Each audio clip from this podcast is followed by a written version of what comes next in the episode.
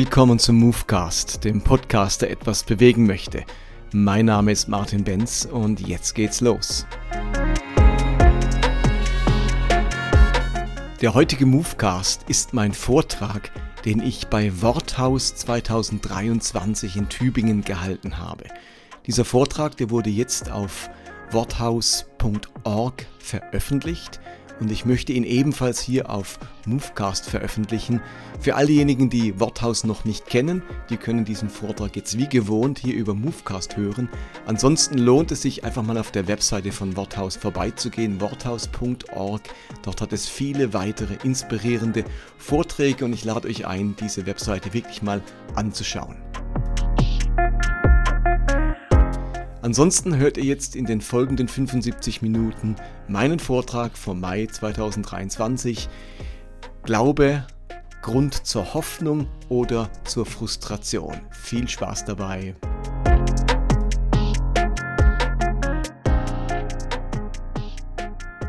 Es ist mir eine sehr große Freude, im Rahmen von Worthaus hier einen Vortrag halten zu dürfen ich bin ja selber ein begeisterter und langjähriger Worthaus-Hörer und auch Besucher. Und Worthaus, das ist so ein bisschen wie wenn man ein richtig tolles Restaurant besucht, wo es einfach fantastisches Essen gibt. Und da schmeckt jedes Gericht, so ziemlich alles, was man bestellt, ist köstlich, ist bekömmlich, äh, schmeckt richtig gut. Und es gibt zwar einige, die dieses Restaurant echt verteufeln, die mit dieser Art zu kochen mit diesen besonderen Zutaten und den neuen Rezepten überhaupt nichts anfangen können.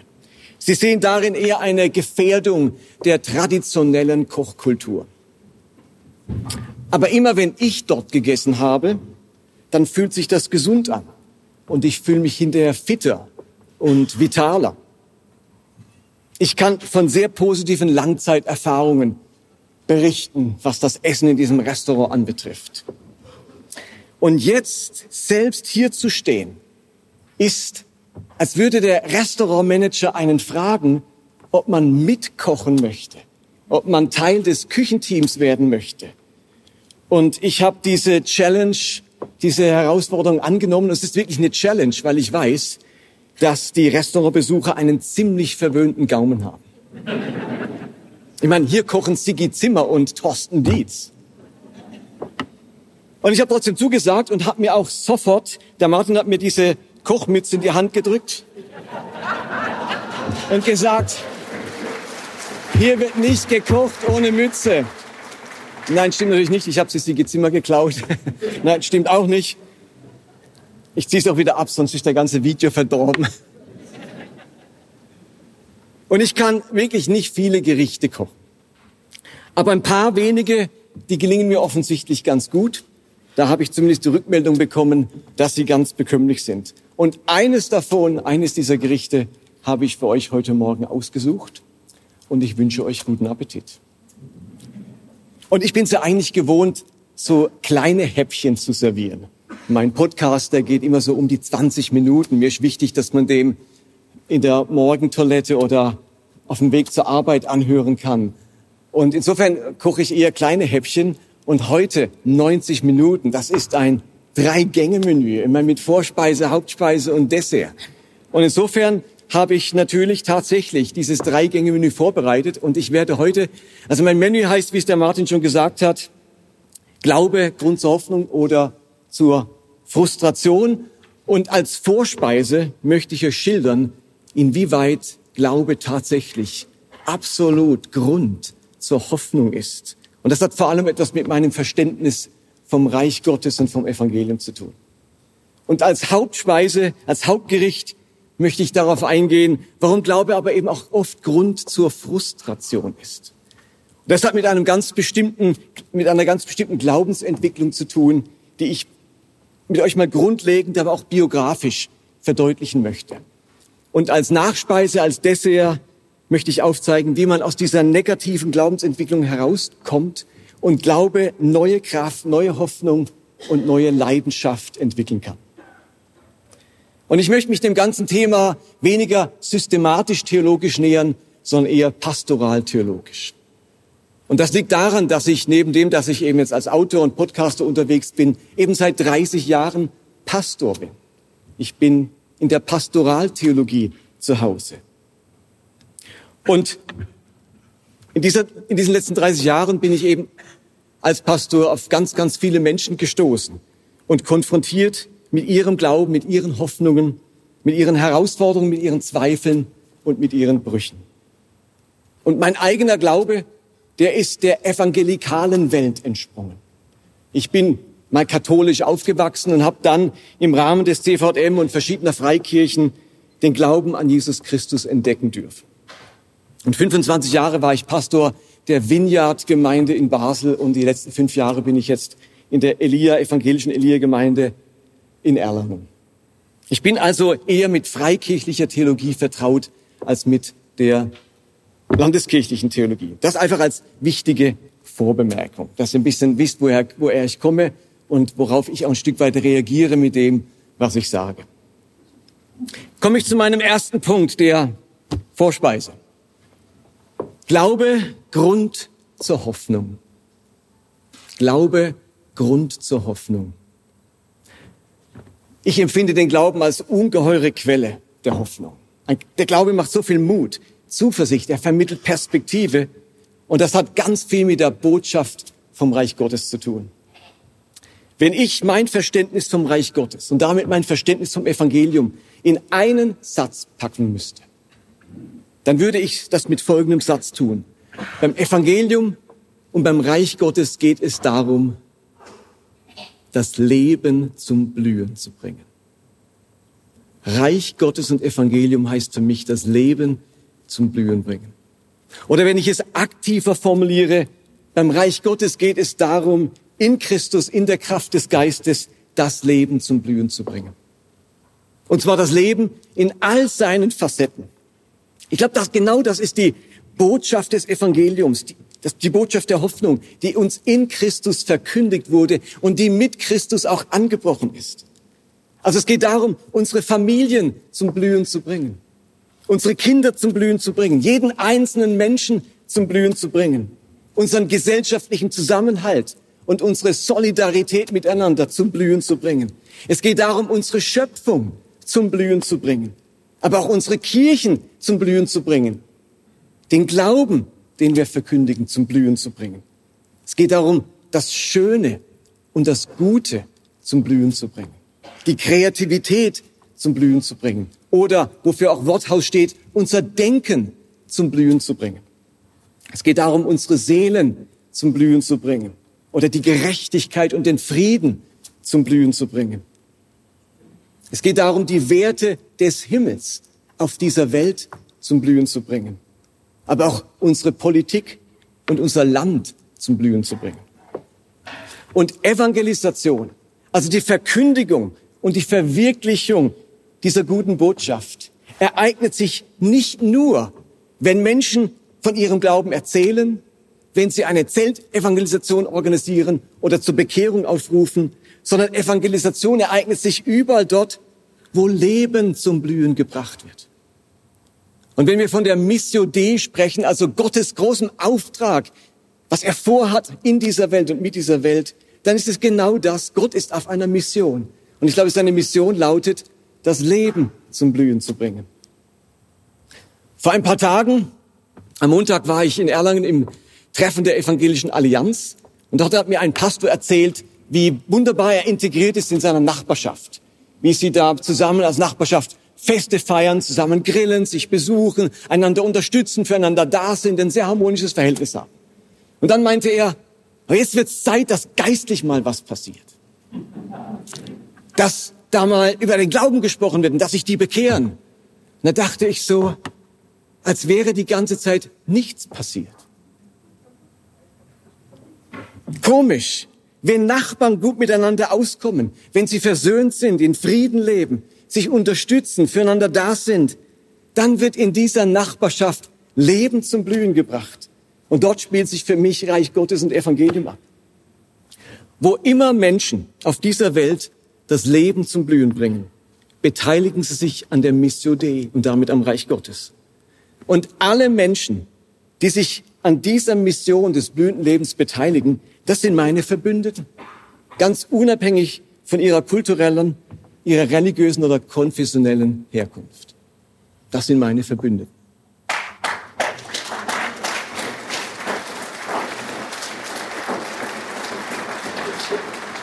Und ganz ähnlich formulieren das Miroslav Wolf oder Matthew Crossman, die das ähm, Center for Faith and Culture leiten an der Yale University. Und sie gehen der Frage nach, was ist the good life?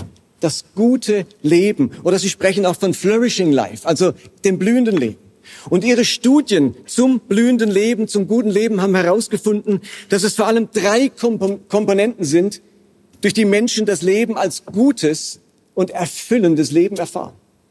Diese Studien haben ergeben, dass die erste Komponente eines blühenden oder eines guten Lebens glückliche oder gute Umstände sind. Gute Lebensumstände. Also die äußeren Umstände, alles, was von außen auf mich einwirkt, mir begegnet, ist positiv, lebensfreundlich, lebensfördernd, gute Umstände. Die zweite Komponente eines guten Lebens ist die gute oder sinnerfüllte Lebensgestaltung. Es geht also um die Fähigkeit, mit meinem Leben einen sinnvollen Beitrag leisten zu können, überhaupt Handlungsoptionen zu haben, überhaupt die Möglichkeit zu besitzen, Leben zu gestalten und verändern zu können. Ich kann gut handeln. Und die dritte Komponente eines guten Lebens sind, ist ein gutes Lebensgefühl. Das Leben fühlt sich gut an. Mein Leben fühlt sich gut an. Und es war nicht nur äußerlich, sondern, und nicht nur im Handeln, sondern eben innerlich habe ich ein gutes, zufriedenes, glückliches Lebensgefühl. Also gute Lebensumstände, ein Leben, dem Gutes begegnet, ein gutes, gute Lebensgestaltung, ein Leben, das richtig geführt wird und ein gutes Lebensgefühl, ein Leben, das sich richtig anfühlt. Und nun gibt es im Römerbrief einen ganz interessanten Vers, bei dem Paulus die zentralen Inhalte des Reiches Gottes schildert. Da steht in Römer 14, Vers 17, dort heißt es, denn im Reich Gottes geht es nicht um Essen und Trinken, sondern um das, was der Heilige Geist bewirkt. Doppelpunkt. Was bewirkt der Heilige Geist? Was ist Reich Gottes? Gerechtigkeit, Frieden und Freude. Im Reich Gottes geht es um Gerechtigkeit, um Frieden und um Freude. Und für mich korrespondieren diese drei Begriffe absolut mit den drei Komponenten eines guten Lebens, von denen Miroslav Wolf spricht. Gute Lebensumstände korrespondiert mit dem biblischen Begriff vom Frieden. Und gute Lebensführung korrespondiert mit dem Begriff Gerechtigkeit. Und ein gutes Lebensgefühl korrespondiert mit dem Begriff Freude. Steht ihr, wenn Frieden herrscht, dann sind eben die Lebensumstände friedvoll, bewahrt, geschützt unter Gottes Segen, im Shalom. Im Shalom herrscht kein Krieg, kein Mangel. Da bin ich bewahrt vor der Katastrophe und von der, vor der Krise. Im Zustand des Friedens sind meine Lebensumstände glückliche Umstände. Und ein Leben, das gut geführt wird, eine gute Lebensführung ist eben ein gerechtes Leben. Ein Leben, durch das die Gerechtigkeit sich vermehrt und vergrößert. Mein Leben ist dann geprägt von gerechtem Handeln und ich bin in der Lage, einen Beitrag zu leisten zur Vergrößerung der Gerechtigkeit in meinem eigenen Leben, aber auch im Leben anderer. Und die dritte Komponente, ein gutes Leben, ist die Freude, eben das innere Glück, dieses ganz bestimmte Lebensgefühl, das mich fröhlich, optimistisch und zuversichtlich macht. Die Botschaft vom Reich Gottes ist für mich eine absolute Hoffnungsbotschaft, weil es die Botschaft vom guten und gelingenden Leben ist, die Botschaft vom blühenden Leben. Und wo sich das Reich Gottes verwirklicht, da verwirklicht sich eben Friede, Gerechtigkeit und Freude und damit das blühende Leben. Und blühendes Leben ist vor allem dort relevant, höchst relevant, wo wir auf bedrohtes Leben stoßen. Auf absterbendes Leben, eingeengtes Leben destruktives, trauriges, hilfloses, verarmtes, desillusioniertes, krankes und einsames Leben. Und darauf stoßen wir auf Schritt und Tritt. Und dieses bedrohte Leben scheint uns in besonderer Weise deutlich zu begegnet zu sein in den letzten Jahren in Form der Finanzkrise, der Flüchtlingskrise, der Pandemie, dem Angriffskrieg in Europa, der Energiekrise und der Klimadauerkrise. Genauso heißt es auch im Vorwort von, eurem, von unserem Worthaus Heftchen. Und darum spüren wir mehr denn je, dass diese Welt das Evangelium braucht, die gute Botschaft vom blühenden Leben, dass Gott inmitten seiner Schöpfung verwirklichen möchte. Und Christen fühlen sich ja nun in besonderer Weise verbunden mit diesem Gott und mit seinem Evangelium. Und darum sind wir in besonderer Weise Hoffnungsträger dieses blühenden Lebens. Wir sind Erben dieses blühenden Lebens. Wir haben jetzt schon eine Anzahlung dieses blühenden Lebens. Und wir haben jetzt schon den Geist des blühenden Lebens in uns. So viel mal zur Vorspeise. Jetzt komme ich zur Hauptspeise. Angesichts all dessen, was ich jetzt gerade aufgezählt habe, von diesem blühenden Leben, müssten doch unsere Kirchen blühende Landschaften sein. Und wir Christen das blühende Leben selbst. Oder?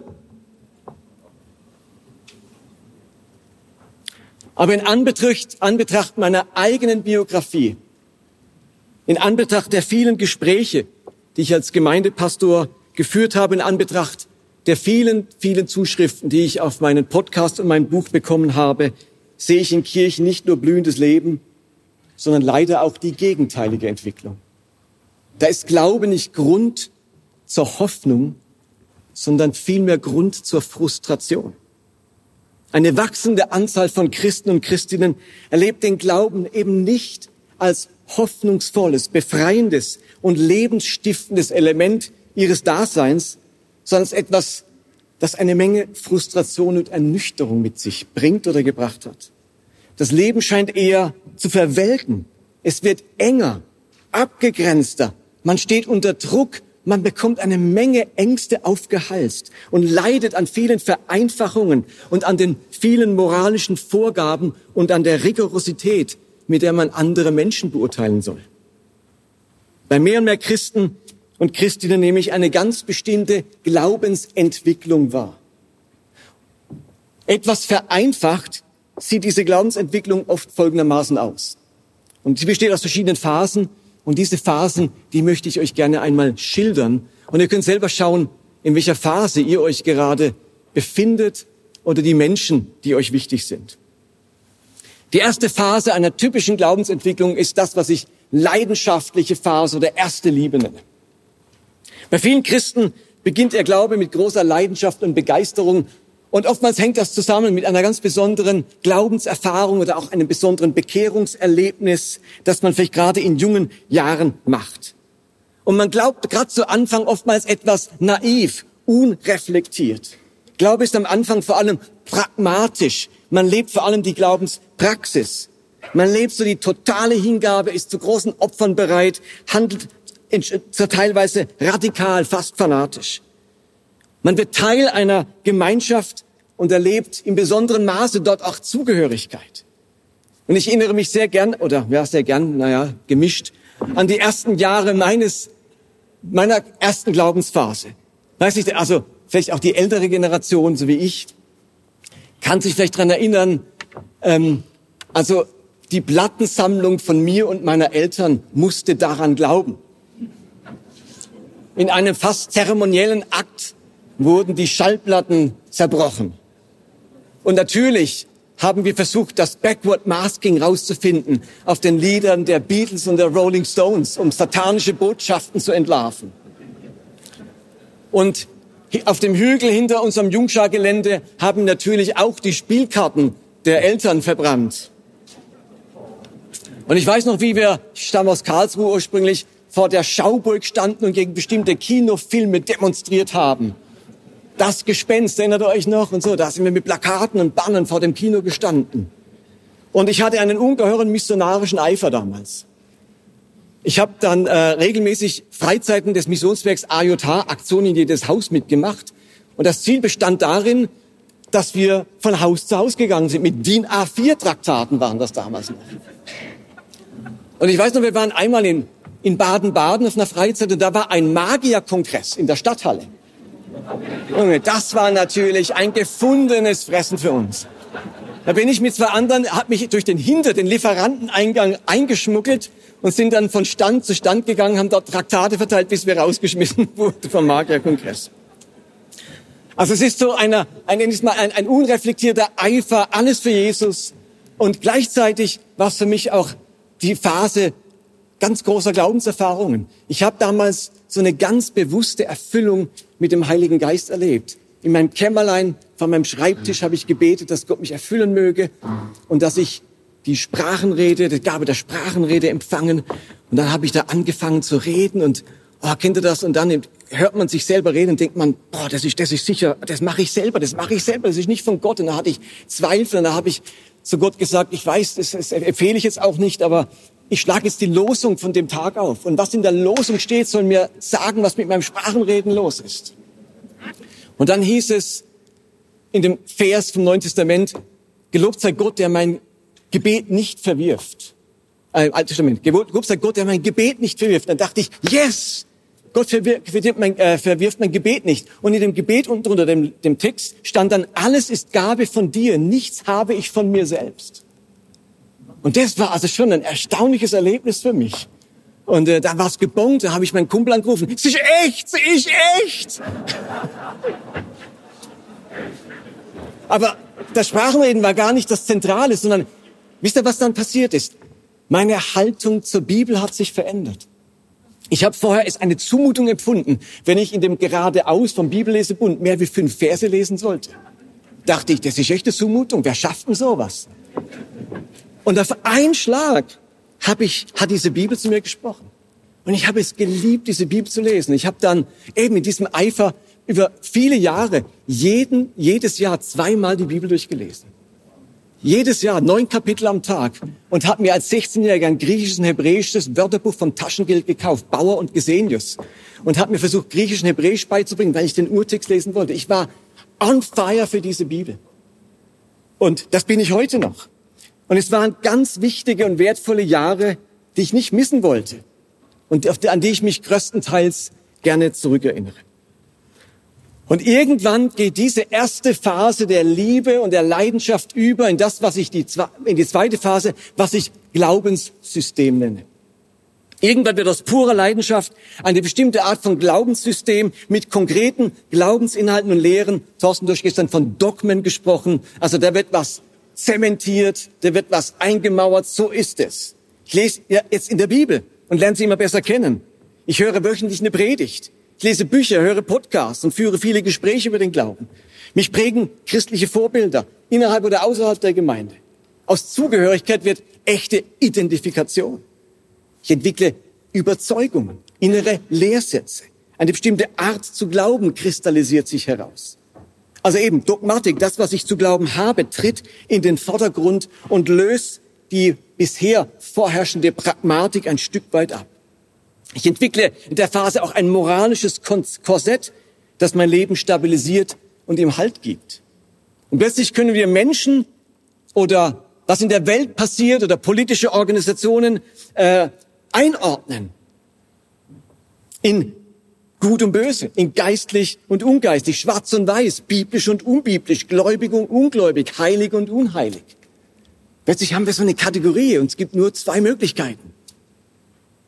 Und gleichzeitig entwickeln wir in dieser Phase auch ganz konkrete Erwartungen an diesen Glauben und an diesen Gott. Und auch Glauben äh, und auch Erwartungen natürlich an die Kirche, in der wir sind. Ich gründe meinen Glauben in dieser Phase, mein Leben auf bestimmte Verheißungen Gottes. Spätestens jetzt hat man konkrete Vorstellungen entwickelt, wer Gott ist, wer Jesus ist, wie man die Bibel zu verstehen hat, wie man beten soll, wie Kirche funktioniert, was das Reich Gottes ist und so weiter. Es entsteht ein Glaubenssystem, in dem ich mich auch geborgen fühle. Ich kann mich plötzlich zuordnen und ich kann mich abgrenzen. Dieses Glaubenssystem, das gibt mir Halt. Es gibt Geborgenheit. Es bildet einen Rahmen, in dem ich mich sicher bewegen kann. Und gleichzeitig schafft dieser definierte Glauben jetzt auch Verbundenheit mit Gleichgesonnenen. Und in dieser Phase kann man sich jetzt selbst zuordnen. Das ist nicht die Phase, wo man sagt, nicht nur ich bin Christ, sondern ich bin evangelisch, ich bin Pfingstler, ich bin charismatisch, ich bin biblisch, ich bin missionarisch oder was auch immer. Man kann sich zuordnen. Das ist die zweite Phase. Und für viele Christen endet die Entwicklung hier. Sie sind glücklich in ihrem Glauben und im Rahmen ihres bestimmten Glaubenssystems.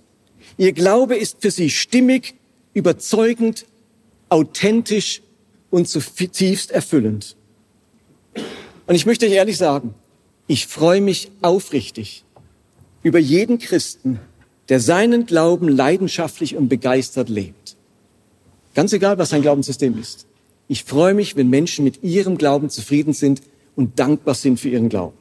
Und ich habe mein Buch über den Glaubensumzug, Umzugshelfer, nicht geschrieben, um alle Christen zum Umziehen zu bewegen. So als hätte ich die ultimative Wohnung gefunden, in die alle einziehen müssten. Das ist nicht so. Wenn jemand mit seinem Glauben zufrieden ist, mit seinem charismatischen, evangelischen, katholischen, orthodoxen, evangelikal, äh, konservativen oder postevangelikalen zufrieden ist, ist das wunderbar. Aber ich erlebe eben immer mehr Christen, die mit ihrem Glaubenssystem fremdeln, die da nicht mehr zufrieden sind, für die der Glaube nicht mehr passt. Und für die möchte ich ein Angebot machen. An vielen Stellen passt für diese Christen oder Christinnen eben der Glaube nicht mehr. Sie sind ein Stück weit auf dem harten Boden der Realität gelandet. Und das ist die dritte Phase dieser Glaubensentwicklung, der harte Boden der Realität. In dieser Phase gleichen wir ab, was wir uns erhofft haben, wovon wir überzeugt waren, was wir fest geglaubt und erwartet haben, mit dem, wie sich unser Leben und unsere Ansichten entwickelt haben.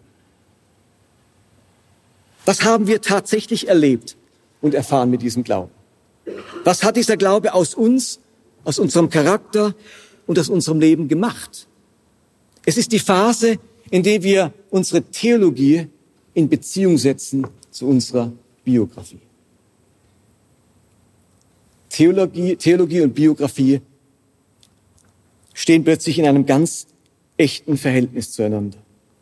Wenn man auf dem Boden der Realität gelandet ist, dann macht man oftmals einige besorgniserregende Feststellungen. Christen in dieser Phase stellen fest, dass sich die Dinge anders entwickelt haben, als sie es dachten. Das Gebet um diese Arbeitsstelle wurde nicht erhört und ich bin immer noch nach Jahren arbeitslos. Oder ich habe noch immer keinen Partner fürs Leben gefunden. Oder die Eheprobleme haben sich nicht gelöst, sondern eher verschlimmert. Das Gebet um Gesundheit hat sich nicht verbessert und das Gebet um Heilung ist verpufft. Die erbetene Verwandlung der Homosexualität ist nicht geschehen. Und die Kinder haben nicht den erhofften Glaubensweg eingeschlagen. Und man fragt sich, wo ist Gottes Hilfe? Wo ist Gottes Gegenwart? Warum greift er nicht ein? Warum erlebe ich nicht mehr mit ihm?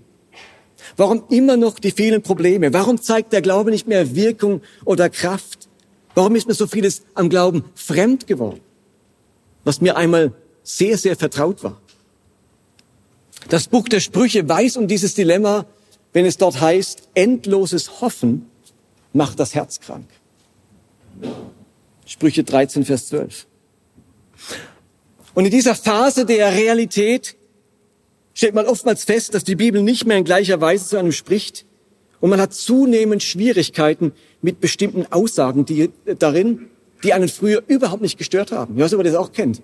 Früher hat ihn das überhaupt nicht gestört. Und jetzt merkt man, wie man anfängt zu fremdeln mit genau diesen Texten. Man bekommt antike Aussagen der Bibel und moderne naturwissenschaftliche Erkenntnisse nicht mehr unter einen Hut. Man kann gewalttätige und grausame Textstellen mit der Bibel nicht mehr so einfach zur Schei äh, in der Bibel nicht mehr so einfach zur Seite schieben und innerlich rechtfertigen. Man ist im Laufe des Lebens vielen großartigen, vorbildlichen und inspirierenden Menschen begegnet, die aber nicht an Gott glauben. Und es fällt immer schwerer, diese Menschen einfach in die Hölle abzuschieben.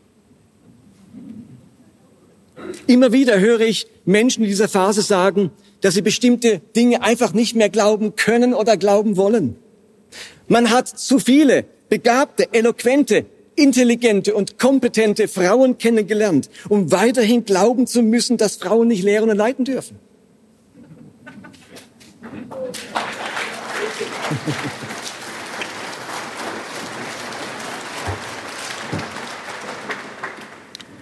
Und man kann als Christ nicht länger dabei mitmachen, den Großteil der Menschheit verurteilen und verdammen zu müssen angesichts eines Gottes, der diese Welt liebt und alles vollbracht hat, um sie zu erlösen. Man möchte als Christ nicht länger die Liebe und die Barmherzigkeit auf dem Altar der Korrektheit und Rechtgläubigkeit opfern. Man hat plötzlich durchschaut, dass die sogenannte Bibeltreue in Wirklichkeit immer nur eine subjektive Bibeltreue ist. Und dass auch die konservativsten Christen nur einer bestimmten Auswahl an Bibelstellen gegenüber treu sind, wobei andere Stellen oder Gebote gar nicht beachtet werden oder nicht mal auf dem Horizont sind.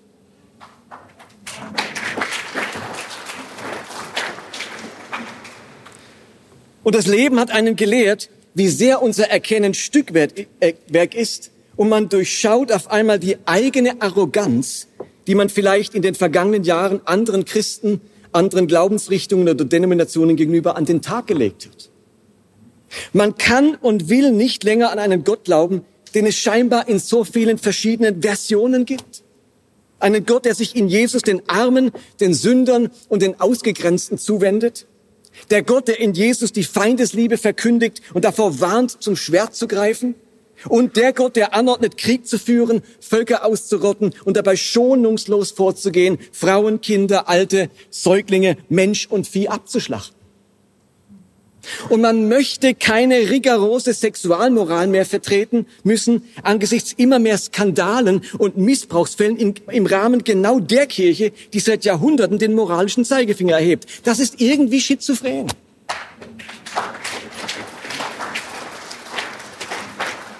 Und man möchte nicht länger queere Menschen verurteilen oder ausschließen wegen ein paar wenigen Bibelstellen, die ganz viel antike Vorstellungen widerspiegeln und deren Bedeutung höchst umstritten ist.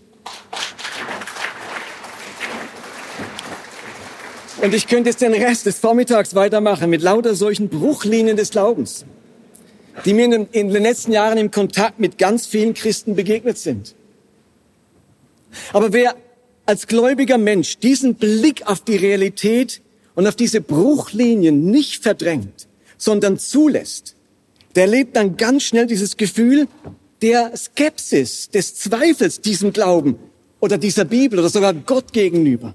Man erlebt plötzlich ein gewisses Maß an Ernüchterung, an Enttäuschung und an Frustration.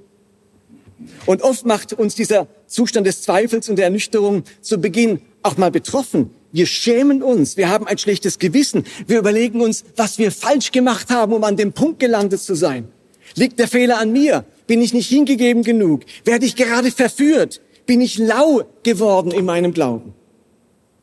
Und in dieser Phase gleicht der Glaube eher einem schwer angeschlagenen Patienten als der Quelle der Hoffnung. Und ich bedauere es, dass an so vielen Orten und Gemeinden diese Anfragen an den Glauben, diese Bruchlinien so wenig ernst genommen und thematisiert werden. Und je nach Umfeld, in dem ich mich bewege, kommt es dann nämlich oft zu dem ganz typischen Reflex, wenn jemand sagt, du, ich habe da Zweifel und ich bin mir nicht mehr ganz sicher und wie, ach, mir fällt das und das schwer, dann kommt der klassische Reflex. Und der lautet, zurück zur ersten Liebe.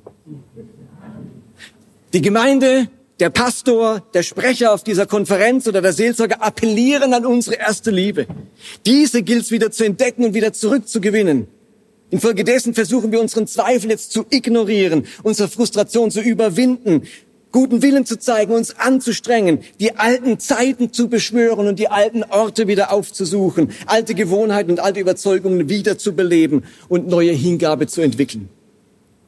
Und wisst ihr was? Oft funktioniert das für eine gewisse Zeit. Aber nach ein paar Wochen oder Monaten holt uns die Realität wieder ein, lässt sich der Zweifel nicht länger unter den Teppich kehren und kommt mit, mit äh, und die Frustration und die Ernüchterung kommt mit voller Wucht zurück.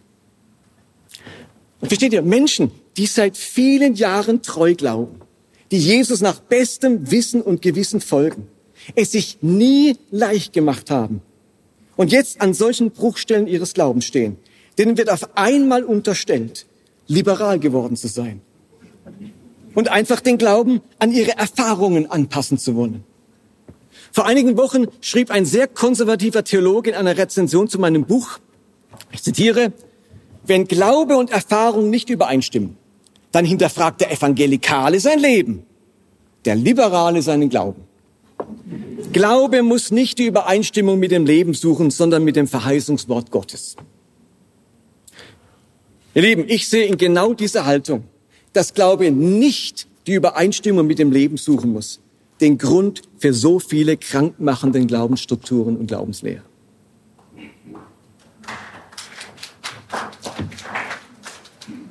Es geht diesem, diesen enttäuschten Christen doch überhaupt nicht darum, sich einfach wie im Selbstbedienungsladen einen Glauben zusammenzustellen, der reibungslos zum eigenen Leben passt, kaum Ecken und Kanten hat und möglichst wenig von mir fordert. Darum geht's doch überhaupt nicht. Im Gegenteil, ich erlebe eben so viel tapfere Christen und Christinnen, die um ihren Glauben ringen, die ihn nicht verlieren wollen, die wieder leidenschaftlich werden wollen, die einen neuen Zugang suchen zur Bibel, zur Moral, zur Kirche und zu Gottes Charakter.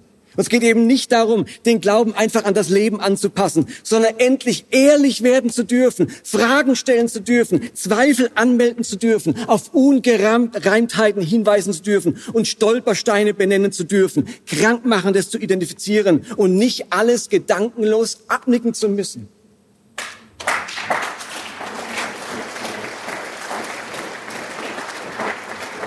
Ich finde, Glauben und Leben, das sind wie zwei Zahnräder, die ineinander greifen. Da findet Kraftübertragung statt, da entsteht Energie, das ist eine Wechselwirkung, da herrscht Reibung und Bewegung. Und Glaubensbrüche sorgen dafür, dass diese beiden Zahnräder nicht mehr synchron sind, sich irgendwie verhaken und nicht mehr richtig ineinander greifen. Etwas in Glauben und Leben ist zum Stillstand, ist zum Erliegen bekommen. Da ist etwas aus dem Takt geraten.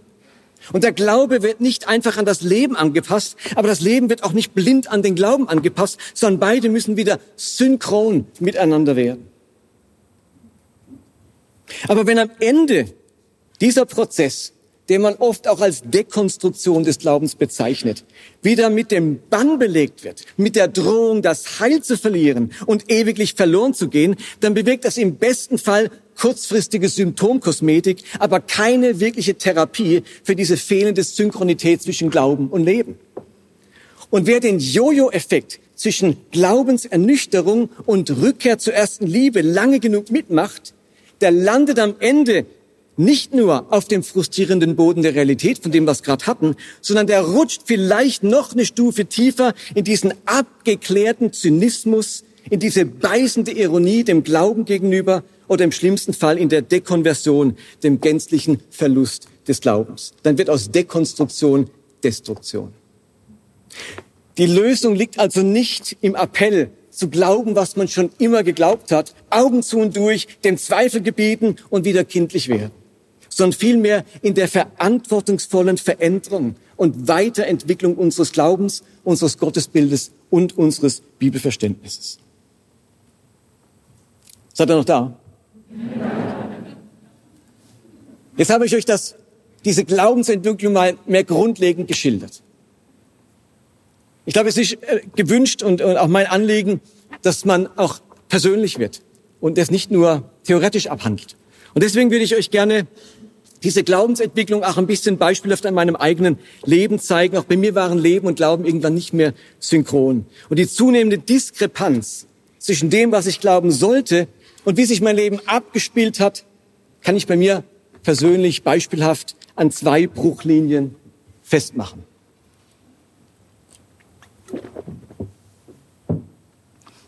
Die erste Bruchlinie betrifft das Thema Heilung. Es fällt mir echt schwer, hier stehen zu bleiben. Ich bin normalerweise einer, der über die Bühne tigert.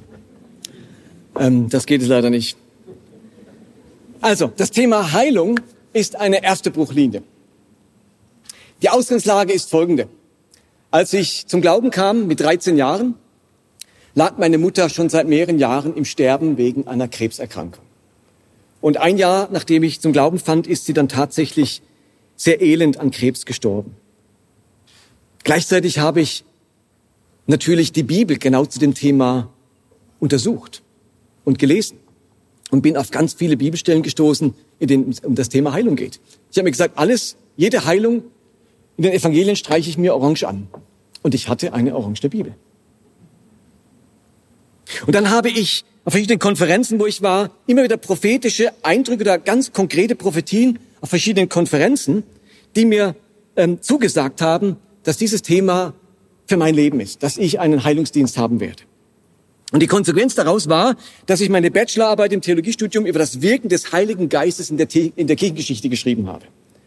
Und meine Masterarbeit habe ich über das Leben der großen amerikanischen Heilungsevangelistin Catherine Kuhlman geschrieben.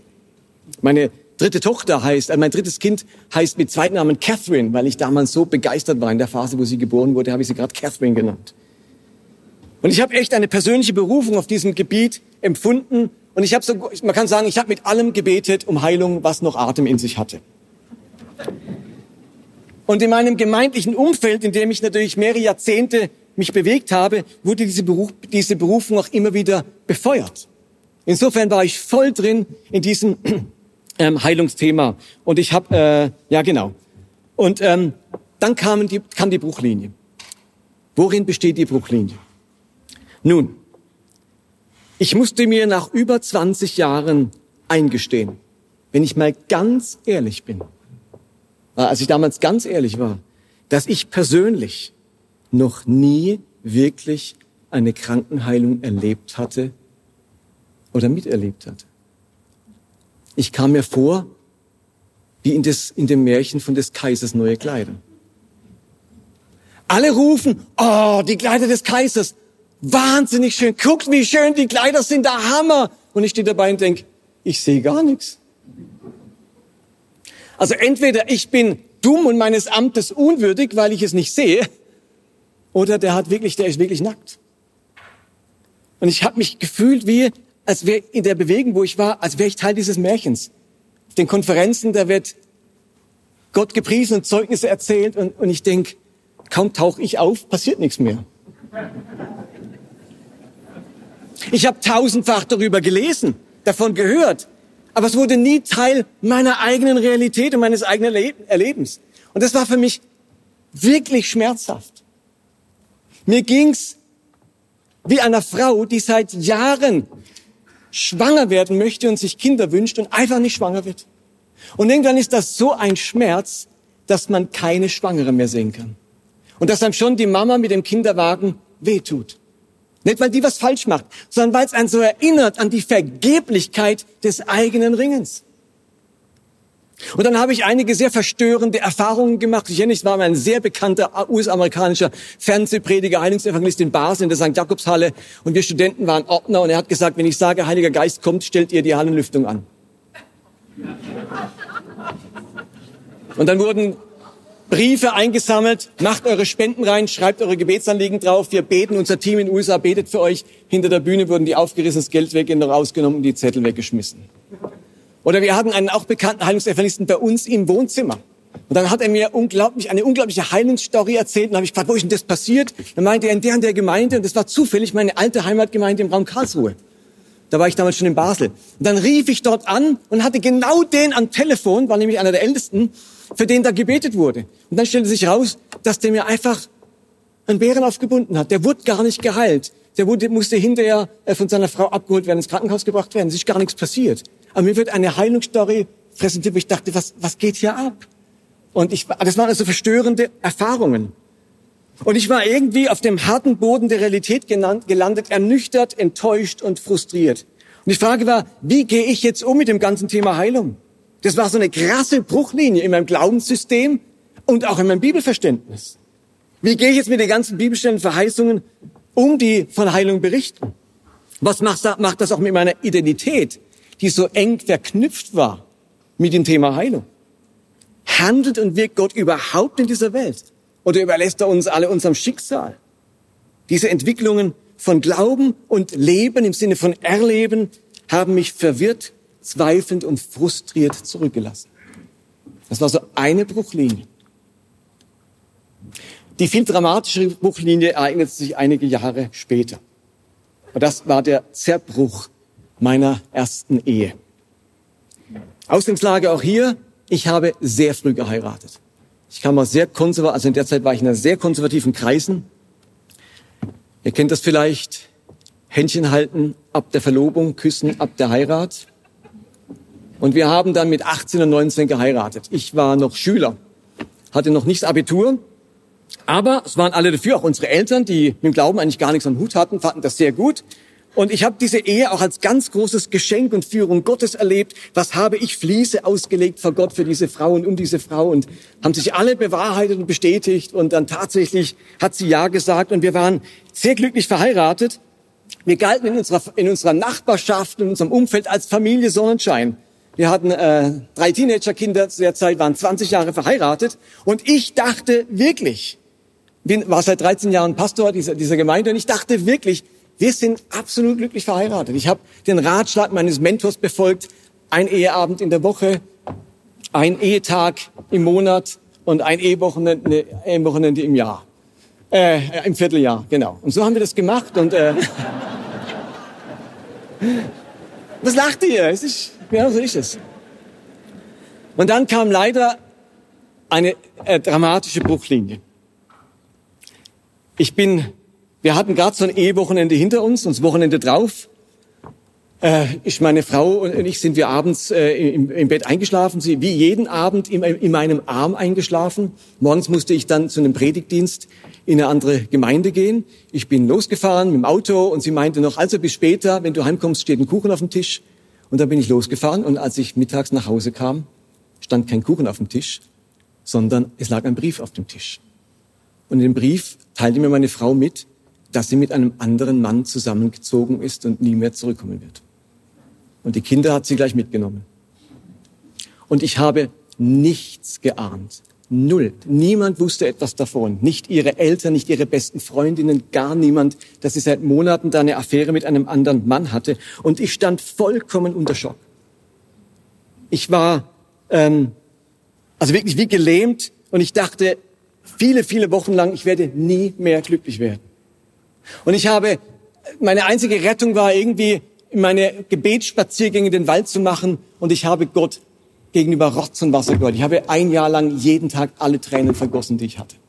Und Gott angefleht, dass er diese Ehe retten möchte. Ich war nicht mehr in der Lage mit meiner Frau, sie war nicht in der Lage, mit mir zu sprechen oder auch nur mir zu erklären, was überhaupt war. Ich hatte keine Ahnung. Ich wusste nicht, wo sie lebt und also das war unglaublich schwierig. Und ich habe Gott gleichzeitig angefleht und beschimpft. Zum Glück ist das für Gott null Problem. Beten ist nichts anderes wie Gott mein Herz zeigen. Beten heißt Gott mein Herz zeigen und da kann man ihm alles zeigen, was gerade in der Seele vor sich geht. Und besonders tragisch ist es, wenn man Pastor ist und die Ehe zerbricht. Das ist so der Super-GAU. Also ihr lieben Pastoren, spart's euch. Wenn als Pastor die Ehe zerbricht, dann verliert man einfach alle Lebenssäulen die jetzt in, in Erlangen arbeiten, die im Großteil bei Siemens. Wenn man sich scheiden lässt und bei Siemens arbeitet, das juckt bei Siemens einfach kein Mensch. Wenn man als Pastor eine Scheidung erlebt, dann hat man einerseits die Familie verloren. Gleichzeitig ist es an ganz vielen Orten so, dass man dann auch nicht mehr Pastor sein kann. Man ist ja dem eigenen Hause nicht gut vorgestanden, wie kann man dem Haus Gottes gut vorstehen. Und dann verliert man seinen Beruf und damit auch die finanzielle Grundlage. Und jetzt Theologie studiert haben, ist es nicht so ein Studium, wo man sagt, ach, da stehen mir so tausend Berufe offen dafür. Das ist ein Nischenstudium, da kann man nicht gerade was anderes machen. Aber man verliert ja nicht nur den Beruf, man verliert ja auch dann die Gemeinde, aus der man da normalerweise rausgeht. Und in dem Moment verliert man sein ganzes soziales Umfeld. Es ist nicht so, dass man dort tausend Freunde nebendran hat. Man hat ja seine Freunde und seine Beziehungen in der Gemeinde. Das heißt, es gehen alle Lebenssäulen irgendwie verloren. Und ich bin unglaublich dankbar, dass das in unserer Gemeinde nicht so war. Sondern die, damals die Vineyard-Bewegung, die Vineyard Basel hat gesagt, ähm, wir stehen das miteinander durch und du kannst unser Pastor bleiben. Natürlich habe ich eine gewisse Pause eingelegt und auch eine Predigtpause, aber die Gemeinde hat mich weiterhin behalten, sagt, du, du bleibst bei uns, wir stehen das miteinander durch. Ich habe ungeheuer viel Barmherzigkeit in dieser Gemeinde erlebt. Natürlich hat man mir gesagt, und es war völlig richtig und völlig vernünftig, dass ich mindestens meine Seite dieser Geschichte aufarbeiten muss. Das ist ja auch logisch, da wird ja in euren Köpfen nicht darum gehen, was ist das für ein Typ, der nicht checkt, was mit seiner Frau los ist. Ähm, also logisch war da was auch an mir krumm, dass ich nicht wahrnehme, äh, wie es meiner Frau geht. Und normalerweise streitet man monatelang vorher und dann trennt man sich. Also ohne irgendwelchen, wir haben nicht gestritten. Das ist eben Familie Sonnenschein. Aber trotzdem hatte es was mit mir zu tun, dass meine Frau nicht den Mut gefunden hat, mir die Wahrheit zu sagen, mit mir das Gespräch zu hat ja was mit mir zu tun, mit meinem Charakter. Und aus dem Grund war die ähm, Im Prozess meiner Wiederherstellung war wichtig, dass ich in therapeutische Hilfe gehe. Und ich habe das dann wirklich auch ernsthaft gemacht. Ich bin erst jede Woche zu einem Therapeuten gegangen, dann alle zwei Wochen, dann einmal im Monat und sogar mit meiner ähm, beiden Frau Nina. Wir sind zusammen noch hingegangen, ähm, weil ich sicherstellen wollte, dass ich meine Seite wahrnehme. Welche Charakterzüge haben zu diesem Zerbruch geführt? Welche Lebenslügen stecken da dahinter? Auch welche Glaubenslügen? Welche emotionale Unreife war mitverantwortlich für die Entwicklung und das Scheitern unserer Ehe? Und die Gemeinde hat dann hilfreiche Schritte für meine Wiederherstellung definiert. Und wie gesagt, ich habe sehr viel Barmherzigkeit erlebt. Und ich dachte, da gibt es so ein paar Lebenslektionen, die ich aus diesem Zerbruch gelernt habe, die würde ich euch gerne noch mal ein bisschen mitgeben. Und die haben entscheidend zur Veränderung meines Glaubens und meines Glaubenssystems beigetragen. Und eine Lektion, die ich aus diesem Zerbruch gelernt habe, ist, das klingt vielleicht makaber, aber ich habe das wirklich so erlebt, Gott kann aus Trümmern Paläste bauen. Gott kann aus Trümmern Paläste bauen. Mein Leben fühlte sich an wie in Trümmern. Ich werde nie mehr glücklich. Aber kein Zerbruch ist zu schwer, als dass Gott nicht wieder etwas Schönes in unserem Leben daraus aufbauen kann. Und ich kann heute sagen, ja, ich bin wieder glücklich. Und Gott hat wiederhergestellt. Und das ist seine große Fähigkeit. Gott kann aus Trümmern Paläste bauen. Trümmern sind nicht unsere Sackgasse. Und das Zweite, was ich wahrgenommen habe, ist, dass Gott seine Berufung nicht bereut. Die Berufung, die er mir geschenkt hat, auch als Pastor, als Mensch, der Reich Gottes baut, die kann ich nicht verlieren. Denn wisst ihr warum? Gott hat mich ja nicht wegen etwas berufen, sondern trotz etwas. Und das Dritte ist, ich habe eine ganz spannende Erfahrung gemacht, nämlich ich habe Frieden gefunden, ohne Antwort zu finden. In Philippa 4 heißt es, und der Friede Gottes, der höher ist als alle Vernunft, wird eure Herzen und Sinne bewahren in Christus Jesus. Es gibt einen Frieden, der ist höher als unser Verständnis, als das, was wir verstehen können. Und ich habe viele Fragen gehabt. Ich habe zum Beispiel mit Gott gestellt, was macht es überhaupt für einen Sinn zu beten? Wenn man, wie ich, jeden Tag während meiner ersten Ehe auch für den Segen um die Ehe gebetet habe. Und es wurde nicht erhört, sondern die Ehe ist gescheitert. Was macht es dann auch für einen Sinn, morgens zu beten, dass die Kinder bewahrt in die Schule kommen oder so? Was macht es überhaupt noch für einen Sinn zu beten? Und ich habe auf diese Frage keine Antwort bekommen. Und trotzdem wieder Frieden. Da gibt es einen Unterschied. Für viele Menschen stellt sich Frieden erst ein mit befriedigenden Antworten. Friede als Konsequenz von befriedigenden Antworten. da gibt es einen Friede, der ist höher als befriedigende Antwort. Der ist höher als unser Verstand. Ein ganz großes Geschenk. Und das, das Geschenk habe ich erlebt. Ich habe heute wieder einen Frieden mit Gott und ich weiß, dass mein Leben zutiefst in seinen Händen ist, obwohl ich nicht für alles Antworten habe, was mich da in dieser Frage noch beschäftigt. Und eben, weil ich in dieser Phase, ist die nächste Lektion, so viel Barmherzigkeit erlebt habe, hatte das für mich auch theologische und praktische Konsequenzen. Wer mich kennt, weiß das, weil ich einen Satz wie ein Mantra herbete. Ich sage immer und immer wieder, nach dieser Erfahrung, Kirche muss der barmherzigste Ort der Welt sein. Das darf niemand besser können als wir.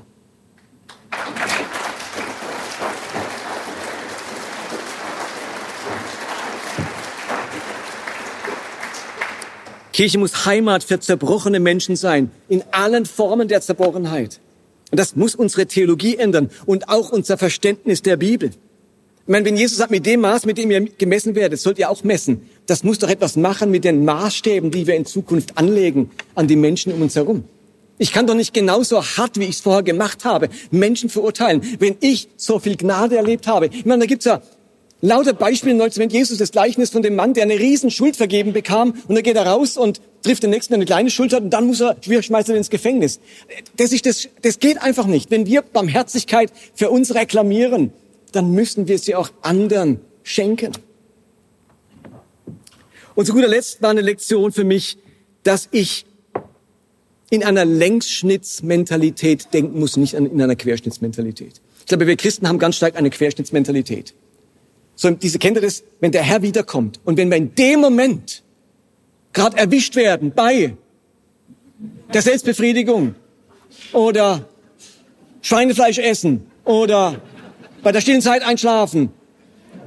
Peter so, als macht Gott so einen Querschnitt vom Leben und was jetzt da ist im Querschnitt, das entscheidet für die Ewigkeit.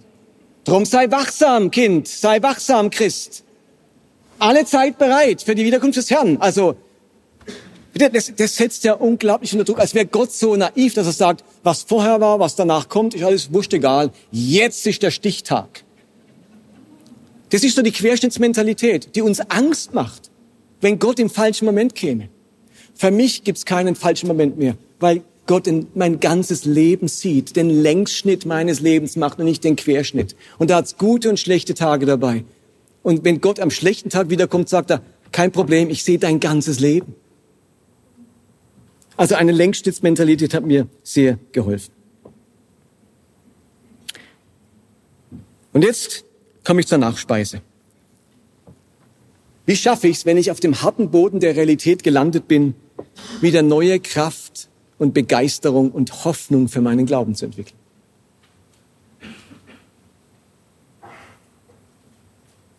Was mache ich, wenn sich statt Hoffnung Ernüchterung eingestellt hat? Wie kann sich Glaube weiterentwickeln? Wie können Leben und Glaube wieder synchron werden? Und mir hilft dabei das Bild vom Umzug. Und ich weiß, andere haben vielleicht lieber das Bild von der Renovation. Nehmt das Bild, das euch passt. Für mich passt am besten das Bild vom Umzug. Als wir als Familie 2019 von Lörrach nach Erlangen gezogen sind, hatten wir fast 20 Jahre bis dahin im selben Haus gelebt. Und auch das werdet ihr kennen, da sammelt sich so manches an nach 20 Jahren.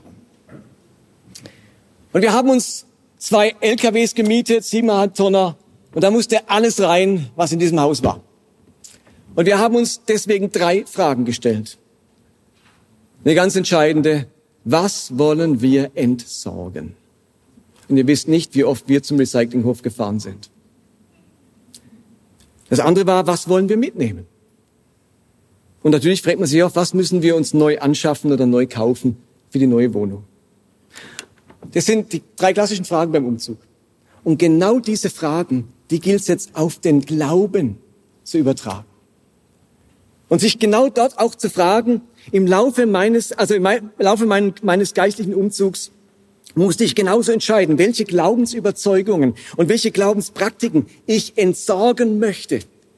Sie haben für mich nicht funktioniert. Sie haben sich nicht bewährt. Manche davon hatten das Potenzial, krank zu machen, es enger werden zu lassen in meinem Herzen oder eine richtende Härte in mir zu fördern. Manche Erwartungen oder Überzeugungen musste ich entsorgen, weil sie dem Leben nicht standhalten konnten. Auch hier musste etwas verändert werden, um mich nicht langfristig krank zu machen.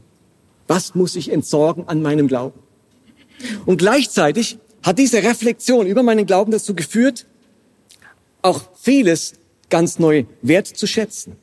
Überzeugungen und Haltungen, die sich bewährt haben, die klug und gesund sind, die mein Leben zum Blühen bringen und die mich nachhaltig zum Guten verändern. Sie möchte ich auf meine Glaubensreise mitnehmen. Sie kommen in den Umzugswagen.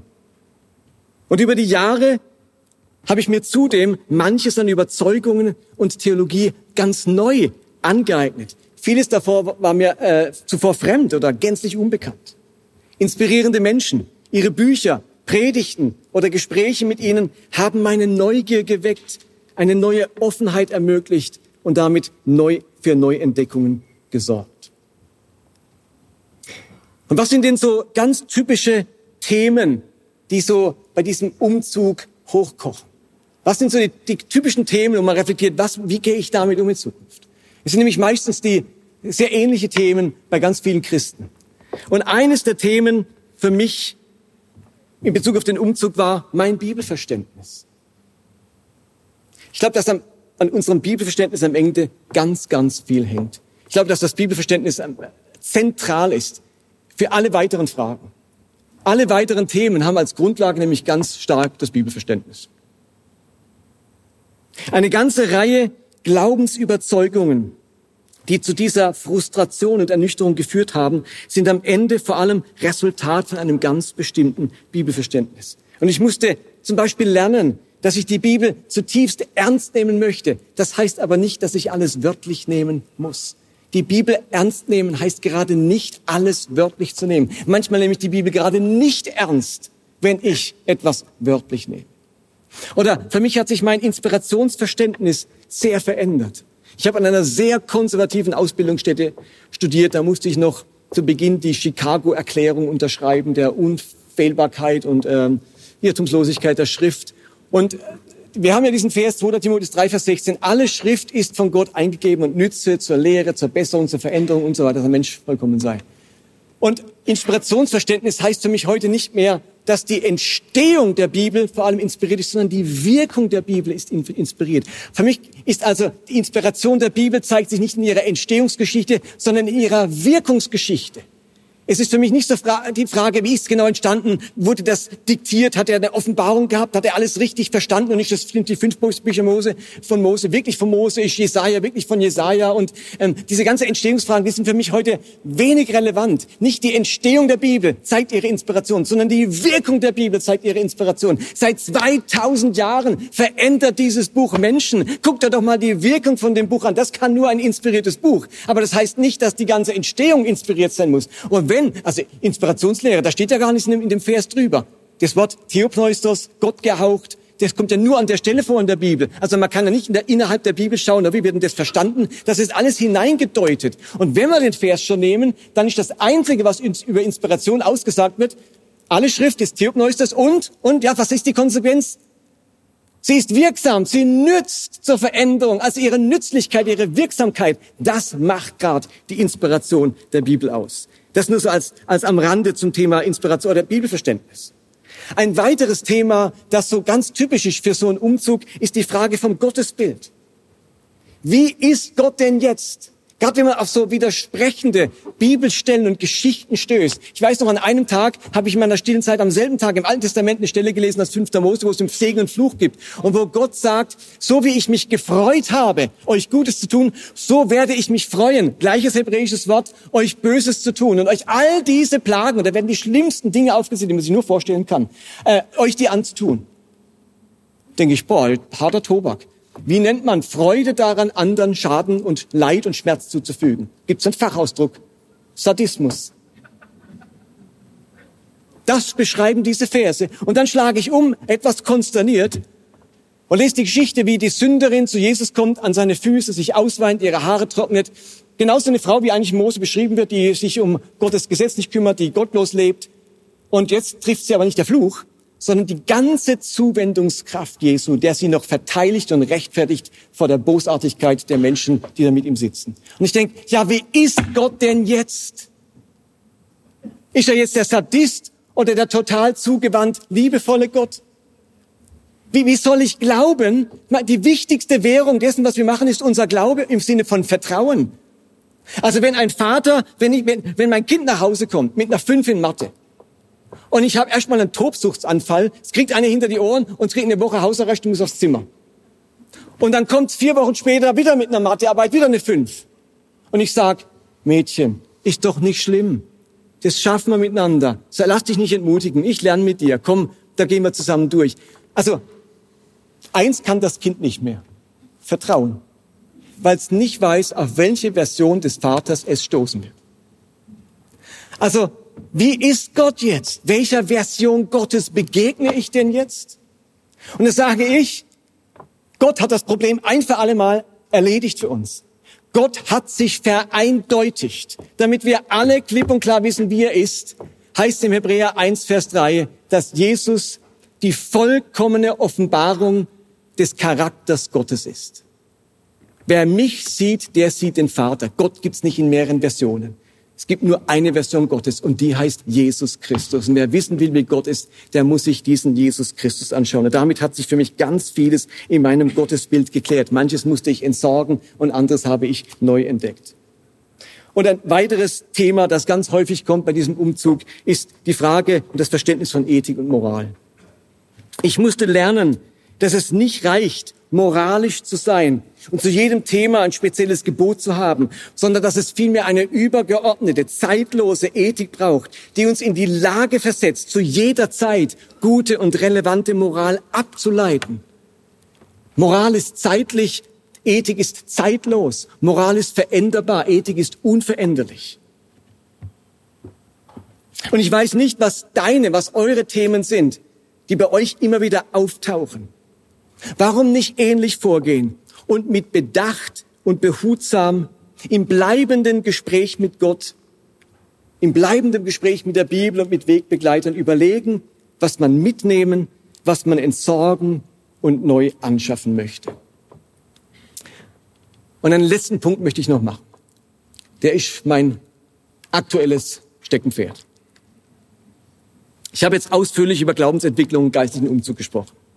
Und ich hoffe, ihr habt gespürt, dass es mir wichtig ist, nicht bei der Dekonstruktion stehen zu bleiben. Dekonstruktion definiert sich vor allem über das, was man nicht mehr glaubt. Aber ein kraftvoller Glaube braucht mehr als die Abgrenzung. Ich möchte wirklich Mut machen, nicht bei der Enttäuschung, der Verletzung und der Frustration stehen zu bleiben. Und mir ist klar, dass diejenigen, die in christlichen Kreisen schwer verletzt wurden, dass die auch ihre Zeit brauchen, ihre Rekonvaleszenz und die Abgrenzung manchmal auch ein wichtiger Schritt zur Heilung sein kann. Aber am Ende ist es wichtig, sich nicht nur abzugrenzen, sondern Glaube wieder bewusst zu gestalten, Überzeugungen wieder wachsen zu lassen und nicht einfach nur dagegen zu sein. Und dieser Glaube, der sich nach der Phase der Dekonstruktion wieder gefunden hat, der sich wieder aufgebaut, rekonstruiert hat, wieder synchron ist, den nenne ich persönlich, das ist einfach mein Begriff, den müsst ihr nicht teilen, ich nenne das progressiven Glauben. Progressiv im besten Sinne, ein Glaube, der voranschreitet, der sich weiterentwickelt. Man könnte auch sagen, im Sinne von Thorsten Dietz, weiterglauben oder vorwärts glauben, aber ich sage jetzt einfach progressiv glauben. Und damit dieser progressive Glaube wieder erfüllt wird mit Kraft und Hoffnung und Leidenschaft, braucht er eine ganz wichtige Kombination. Nämlich die Kombination mit geisterfülltem Leben. Progressiv glauben und geisterfüllt leben. Das halte ich für eine unschlagbare Mischung. Das ist für mich die Verbindung, also die Verbindung von progressiven Glauben und geisterfülltem Leben ist für mich die entscheidende Zutat für eine Kirche von morgen. Immer mehr Christen, die werden sich aufmachen zu neuen Formen von Glauben. Sie sind auf der Suche nach erneuerten Inhalten und hadern mit vielem Althergebrachten. Und darum braucht es Glaubensentwicklung und progressiven Glauben. Aber dieser Glaube, der darf nicht nur ein bloßes Konstrukt unseres Denkens werden. Der darf nicht in der Theorie verstanden. Progressiver Glaube muss wieder seinen Sitz in unserem Leben und in unserer Spiritualität finden. Er muss wieder Kraft und Hoffnung und Dynamik entwickeln, nicht einfach nur theoretisch oder philosophisch zufriedenstellen. Einer sagt Amen wenigstens.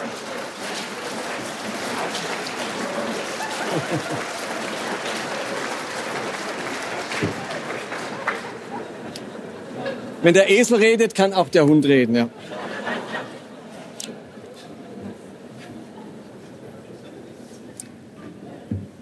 1995 schrieb ein befreundeter Pastor von mir, Rich Nathan aus der Vineyard Columbus in Ohio, ein Buch mit dem Titel Empowered Evangelicals.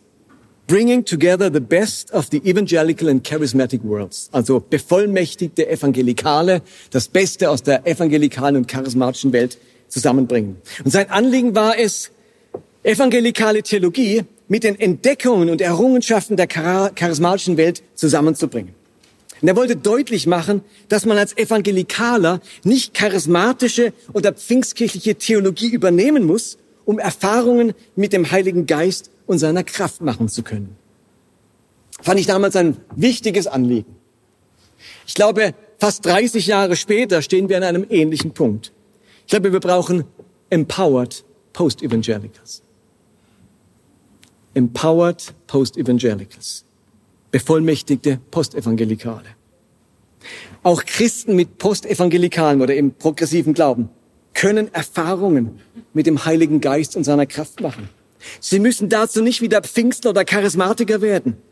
Und das sage ich mit allem Respekt von meinen charismatischen Geschwistern. Ich glaube, dass der Heilige Geist mit uns ist, dass er sich freut, wenn Menschen ehrlich werden, wenn sie um ihren Glauben ringen, wenn sie krankmachendes entsorgen, wenn sie Themen enttabuisieren und neue Wege suchen. Da ist der Heilige Geist mit uns. Hört ihr das? Er ist mit uns. Progressiver Glaube braucht sich nicht vor dem Heiligen Geist zu verstecken. Progressiver Glaube muss nicht unter dem Radar des Heiligen Geistes fliegen. Hoffentlich erwischt er uns nicht in unseren ketzerischen Gedanken. Ihr Lieben, progressiver Glaube ist für mich das Werk des Heiligen Geistes. Er resultiert aus der Inspiration des Heiligen Geistes. Und darum darf er sich ganz eng verbinden mit der Kraft des Heiligen Geistes. Und mir ist bewusst, dass bei einigen jetzt sofort die Alarmglocken angehen, weil man vielleicht so schwierige oder verletzende Erfahrungen in charismatischen Kreisen gemacht hat. Ich selber ja auch. Gerade mit Schlagworten wie Bevollmächtigung, Autorität, Salbung wurden manchmal ganz missbrauchliche Systeme aufgebaut, Menschen hörig gemacht oder andersartige Meinungen unterdrückt. Aber ich habe mir gesagt, ich lasse mir doch nicht den Heiligen Geist wegnehmen. Ich lasse mir doch nicht den Heiligen Geist wegnehmen. Ja, ich möchte auf der einen Seite progressiv glauben. Ich möchte bestimmte Dinge hinterfragen dürfen. Ich möchte mich in erster Linie von der Liebe und Barmherzigkeit Gottes motivieren lassen. Ich möchte aussteigen aus dem Richten und Verurteilen. Ich möchte die Bibel ernst nehmen, ohne alles wörtlich zu nehmen. Ich möchte mein Gottesbild bewusst von Jesus prägen lassen und nicht von gewalttätigen Stellen. Ich möchte äh, die, die Schöpfungserzählung als erfundene, poetische, wunderschöne und inspirierte Geschichte verstehen dürfen und nicht als naturwissenschaftlichen Bericht von der Entstehung der Welt. Und ich möchte nicht buchstäblich glauben müssen, dass Jona tatsächlich drei Tage in den Magensäften eines Fischs überlebt hat und dass die Israeliten tatsächlich zwei Millionen Menschen waren und dass Gott wirklich alle bei der Sintflut mit Stumpf und Stiel ausgerottet hat. Ich möchte das nicht mehr wörtlich glauben müssen. Und ich möchte die Einsichten der Bibelwissenschaft nutzen, um die biblischen Texte in ihrem Kontext zu lesen und ihre Weisheit für moderne Lebenswelten zu übersetzen. Und ich möchte mich nicht nur um das Seelenheil der Menschen sorgen, sondern einen christlichen Lebensstil entwickeln, der auch soziale und ökologische Gerechtigkeit umfasst. Und ich ziehe es vor, mit gewissen Spannungen und Brüchen zu leben, anstatt eine christliche Doppelmoral zu leben. Ja, das möchte ich. Ich möchte progressiv glauben. Und gleichzeitig, hallo, gleichzeitig möchte ich in enger Verbindung mit dem Geist Jesu leben. Ich möchte aus seinen Impulsen heraus leben, aus seiner Kraft leben. Ich möchte seine Inspiration erfahren. Ich möchte wieder etwas von Intuition entwickeln, von seiner Weisheit profitieren. Ich möchte, dass sich meine spirituelle Intelligenz erhöht. Ich möchte entdecken, welche Gaben Gott für mich hat. Ich möchte sehen, was der Vater tut. Ich möchte von der Kühnheit des Geistes angesteckt werden, so wie die Apostel nach Pfingsten. Ich möchte in der Kreativität, in Kunst und im Schönen das Wirken des Geistes entdecken. Ja, ich möchte den Himmel auf die Erde bringen. Ich möchte Dinge erleben, die nur Gott tun kann. Und ich möchte weiterhin für Kranke beten und sie segnen. Und ich möchte Gottes Stimme in meinem Alltag wahrnehmen. Ich möchte mir ein geisterfülltes Leben zurückerobern. Ich möchte über diesen Gott nicht nur nachdenken und diskutieren, sondern mit seiner Kraft wieder Erfahrungen in meinem Alltag machen. Ich glaube, es ist möglich, geisterfüllt zu leben, ohne den ganzen Rucksack an komischer, verschrobener und einseitiger Theologie über den Heiligen Geist, über Geistesgaben, über Zeichen und Wunder und das übernatürlich wieder anziehen zu müssen. Ich möchte euch alle einladen, nicht bei der Dekonstruktion und auch nicht bei der Rekonstruktion unseres Glaubens stehen zu bleiben, sondern die Kombination aus Glauben mit geisterfülltem Leben zu suchen. Ich wünsche mir, dass Keimzellen dieses geistlichen Lebens aufbrechen in unserem Land. Dass wir wieder anfangen zu experimentieren, ausprobieren und den Heiligen Geist in unsere Gemeinschaften, in unsere erneuerten Gemeinschaften einzuladen. Und ich sehne mich danach, dass neue Gemeinden entstehen oder bestehende Gemeinden sich weiterentwickeln und dadurch gleichzeitig progressiv glauben und geisterfülltes Leben fördern. Ich habe inzwischen wirklich eine Ahnung davon, welche Glaubensinhalte, welches Bibelverständnis, welche Art von Gottesbild geistiges Leben verkümmern lassen. Und darum habe ich mein Buch geschrieben. Aber ich weiß auch, dass ein noch so stimmiger Glaube nicht automatisch und mühelos blühendes Leben hervorbringt. Ich sehe im Heiligen Geist und seiner Kraft immer noch die wichtigste Ursache für blühendes Leben und für blühende Landschaften auf unserer Welt. Und damit schließt sich der, der, der Kreis der Bibelstelle vom Anfang. Denn im Reich Gottes geht es nicht um Essen und Trinken, sondern um das, was wer tut, was der Heilige Geist tut, was der Heilige Geist bewirkt. Gerechtigkeit, Frieden und Freude. Blühendes Leben, blühende Landschaften, blühende Gemeinden sind nicht allein das Resultat von einem gesunden Glauben, von einem weiterentwickelten Glauben, sondern in besonderer Weise ein Wirken des Heiligen Geistes. Ich möchte nicht wieder, wie gesagt, den alten Rucksack mit pfingstlich-charismatischer Theologie aufziehen. aber trotzdem geisterfüllt leben. Ich plädiere für diese Kombination und wünsche mir Christen und Christinnen, Gemeinschaften und Kirchen, die dieses Miteinander, diese Verschmelzung hinbekommen, die progressiv glauben und geisterfüllt leben. Ich stehe am Anfang dieser Reise und ich freue mich über alle Reisegefährten, die mit mir auf diesem Weg spannende und neue Entdeckungen machen.